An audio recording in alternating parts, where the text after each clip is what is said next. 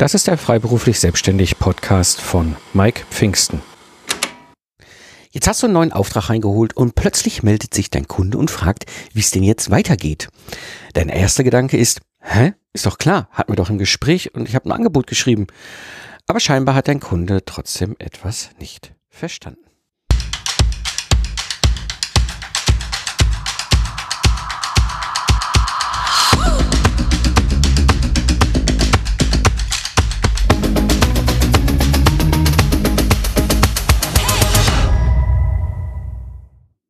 Hallo Freiberufler, am Mikrofon ist wieder Mike Pfingsten, dein Mentor und Gründer der Proctor Service Mastermind. Ich zeige dir, wie du aus dem freiberuflichen Zeit gegen Geld Hamsterrad aussteigst, ohne dabei auf dein bisheriges Einkommen zu verzichten, damit du wieder Zeit hast für die wichtigen Dinge im Leben. In der heutigen Episode sprechen wir über einen Prozess, den die meisten von uns nicht auf dem Schirm haben. Aber wenn wir diesen Prozess richtig gut meistern, dann macht das einen riesen Unterschied für unsere Kunden in der Zusammenarbeit, aber auch für langfristige Folgeaufträge. Wir haben ja in unserem kleinen, feinen Geschäft so viele Prozesse, die irgendwie wichtig sind. Ja, und klar, einige sind uns bewusster, andere sind uns unbewusster. Aber äh, wir müssen uns irgendwie halt trotzdem um verschiedene gleich, Dinge gleichzeitig kümmern. Das heißt, wir haben äh, natürlich die Dienstleistungen, die wir für unseren Kunden haben. Klar, gar keine Frage. Aber auch alles drumherum, zum Beispiel Marketing und Rechnungserstellung und Buchhaltung. Und dann kommt jetzt noch ein neuer Auftrag rein. Ja. Und wie, wie, wie kannst du denn deinen Kunden schon vom Start weg, von dem ersten Moment glücklich machen, ohne dabei gleichzeitig in Stress und Chaos zu versinken. Die Lösung? Der Onboarding-Prozess. Warum machen wir heute eigentlich, oder warum machen wir selten bis gar nicht im normalen Geschäft ein Onboarding mit den Kunden, mit den neuen Kunden? Der eine Punkt sind auf jeden Fall andere Dinge oder Prozesse sind immer irgendwie wichtiger. Ne? Wir haben immer irgendwas gerade im Laufen.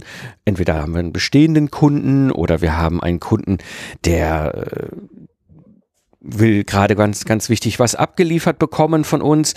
Ähm, oder wir haben halt auch noch so Sachen zu machen wie Buchhaltung und, und alle möglichen Dinge kommen dazwischen und es ist eigentlich irgendwie gefühlt wichtiger.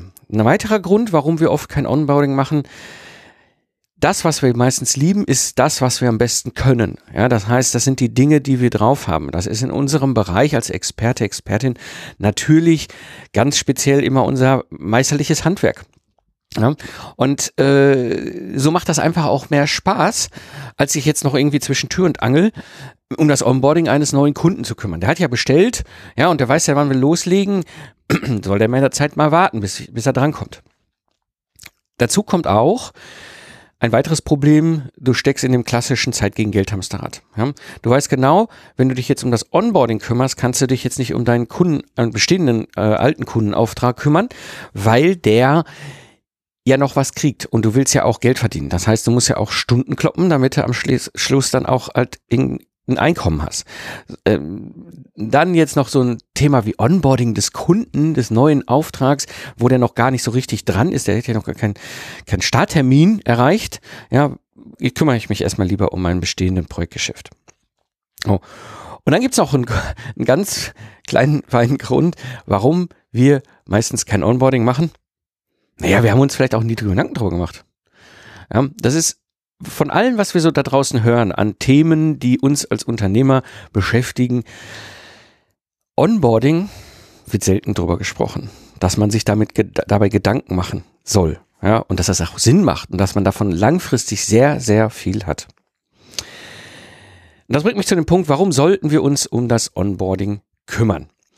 Also, zum einen ist es so, wenn wir einen neuen Kunden akquiriert haben, einen neuen Auftrag akquiriert haben und äh, der Starttermin ist zum Beispiel in drei Wochen, ja, dann steht er da und möchte eigentlich ja loslegen. Er weiß gut, in drei Wochen startet das. Das war bei mir mit dem Lastenheft erstellen ja auch. Ich hatte ja einen Kickoff-Termin in drei, sechs Wochen Abstand. So, in der Zeit weiß der Kunde selber, okay, hier passiert noch nichts, ja.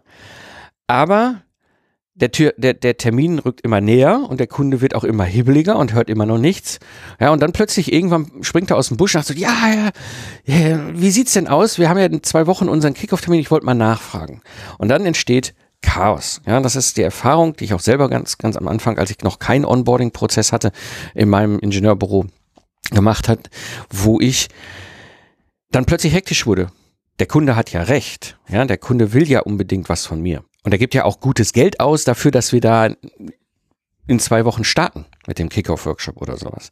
Ja, und dann versinke ich in Chaos sozusagen, weil ich plötzlich anfange, Dinge gleichzeitig zu handeln. Ja, ich dem, dem Kunden schon mal die Checkliste schicken, welche Leute beim Kickoff dabei sein sollen. Gleichzeitig bestehende alte Kunden glücklich machen mit bestehenden alten Aufträgen und so weiter und so weiter. Das, wenn, wenn wir uns nicht ums Onboarding eines neuen Kunden, eines neuen Auftrags kümmern, ist das Risiko einfach riesig hoch, dass wir irgendwie in Richtung Chaos abdriften. Und das führt zu zwei großen Problemen.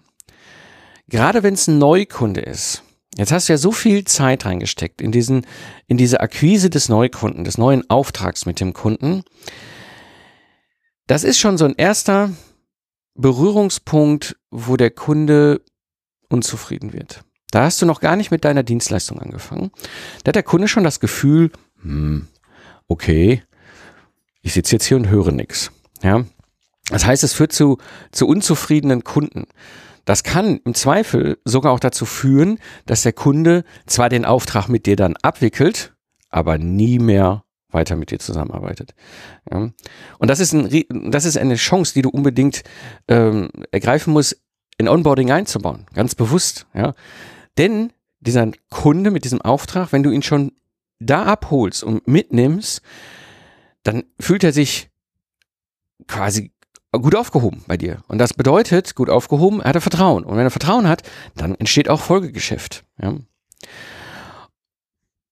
Und ein weiteres weiteres Thema, wenn das uns, wenn du kein Onboarding hast und, und dann dieses Chaos entsteht, es entsteht schlicht Stress auf deiner Seite. Ja, wenn du keinen klaren Prozess hast, wie du mit einem neuen Auftrag umgehst, wenn der Kunde reinkommt und das Ganze im Grunde dann losstartet oder auch die Vorbereitungszeit noch ist, hast du plötzlich Stress. Und Stress ist nie gut, wenn es darum geht, hohe Qualität abzuliefern. Auch schon vor dem Start des Auftrags. Und das bringt mich zu der Frage, was eigentlich jetzt wichtig beim Onboarding? Also, ein ganz wesentlicher erster Punkt ist, du selber musst klar sein. Ja, das heißt, du musst ganz klar den Kunden führen. Sprich, was ist das Ergebnis dieser Onboarding-Phase? Ja. Was willst du, was, was soll der Kunde erreicht haben? Ja, was soll er an Informationen haben? Was muss ihm, muss ihm schon mit ihm noch abgestimmt werden? All diese ganzen Dinge sind wichtig, weil du damit definierst das Ergebnis, was rauskommt. Ja. Aber was du dir auch überlegen solltest, ist, wo steht überhaupt dein Kunde? Ja, jetzt hast du dir überlegt, da hinten ist ne, X, da wollen wir ja dann hin am Ende des Onboardings. Sprich also, wenn die, ähm, äh, wenn die Onboarding-Phase vorbei ist, da soll der Kunde sein. Aber wo hole ich denn den ab? Ja, das ist ganz wichtig. Es macht wenig Sinn, ihn an A abzuholen, wenn er aber am B steht. Ja, Konkret heißt das, sich Gedanken zu machen, jetzt ist dein Kunde ja mit dem Auftrag durch die Tür gekommen bei dir und dann kannst du überlegen, okay, was sind seine Gedanken? Ja, was, was, was sind seine Fragen? Ja, was ist deine Alltagssituation? Ja, mit wem hast du zu tun? Bei mir beim Lastenheft waren es ja in der Regel Führungskräfte, sprich also Projektmanager oder Abteilungsleiter. Die hatten in der Regel wenig Zeit, wollten aber sicherstellen, dass sie auch alles bestmöglich vorbereiten. Sprich also zum Beispiel sie stehen da und haben ein Team, ja. Wie kann ich die mitnehmen, schon im Onboarding, dass sie wirklich parat sind? Ich habe beim, beim, beim ähm, virtuellen Mentoring im Systems Engineering zum Beispiel ganz bewusst, weil es ein länger laufender Product Service war, da war ich ganz bewusst im Onboarding einen ähm, virtuellen Vortrag gemacht. Ja, das heißt, ich habe einen Vortrag, ein Webinar gehalten, ja, wo ich einen Vortrag gehalten habe, wo ich auch nicht nur das Team, was ich begleitet ha dann habe für die zwölf Monate, sondern eben halt auch die Führungskräfte mit eingeladen, weil ich in diesem Vortrag auch Begrifflichkeiten geklärt habe. Ja, das war zum Beispiel auch etwas zum Thema, wo stehen die da eigentlich? Die haben vielleicht ganz andere Begrifflichkeitswelten als du oder gar keine oder eine falsche Interpretation von irgendwelchen Begriffen. Ja, das heißt, ich habe mir ganz bewusst auch diesen, diese, diesen, diesen Vortrag, den Impulsvortrag genommen, nicht nur weil er die Kunden glücklich machte in der Vorphase, ja, sondern auch weil ich wusste, wenn ich das zu dem Zeitpunkt mache und sie dann alle dazukommen, kann ich eine klare Sprachenwelt mit denen haben, ja, dass Begrifflichkeiten klar sind. Und äh, da habe ich mir halt vorher Gedanken drüber gemacht. Auch was wichtig ist, äh, was klar sein muss, wie ist die Reise? Also jetzt nicht nur die Reise bis zum Start des Auftrags, sondern auch die Reise, während du deinen Service lieferst und auch danach. Das heißt, du kannst dir jetzt schon Gedanken machen, was kannst du jetzt schon quasi als Basis legen, damit es danach dann wirklich auch richtig rund gibt. Und eine Sache, die du ähm, auch berücksichtigen solltest, gibt es irgendwelche Eigenheiten beim Kunden? Manche Kunden haben gewisse Eigenheiten. Das hat verschiedenste Gründe. Es kann Unternehmenskultur sein, das kann Kontext sein. Ja, wenn du mit, mit, mit Unternehmen zu tun hast, die sicherheitsrelevante Produkte haben oder, oder Angebote haben oder Systeme haben. Ähm, oder bei mir war es damals auch so, du hast, du hast ähm, spezielle Bereiche wie Medizintechnik oder sowas, die haben halt ganz besondere Eigenarten, die du im Onboarding schon berücksichtigen kannst. Ja, das heißt, du kannst überlegen, auch das wiederum einfließen lassen, wie du den Kunden da führst, wo du klar, das ist wichtig, dass du da klar bist. Und wenn du das hast, dann kannst du den zweiten Schritt machen und dann den eigentlichen Prozess beschreiben. Stell dir vor, also dieses Onboarding ist ein gewisser Prozess, durch den sie laufen, diese Kunden. Ja, das heißt, du legst, du legst einen Weg fest und vor allem dokumentierst du den auch. Ja, und was du da brauchst in diesem Ganzen. Ja, also was sind so zum Beispiel die wichtigen Schritte, die du im Onboarding mit dem Kunden machst? Ja. Wie gesagt, bei mir war das damals äh, in, in dem virtuellen Mentoring, im Systems Engineering ganz klar.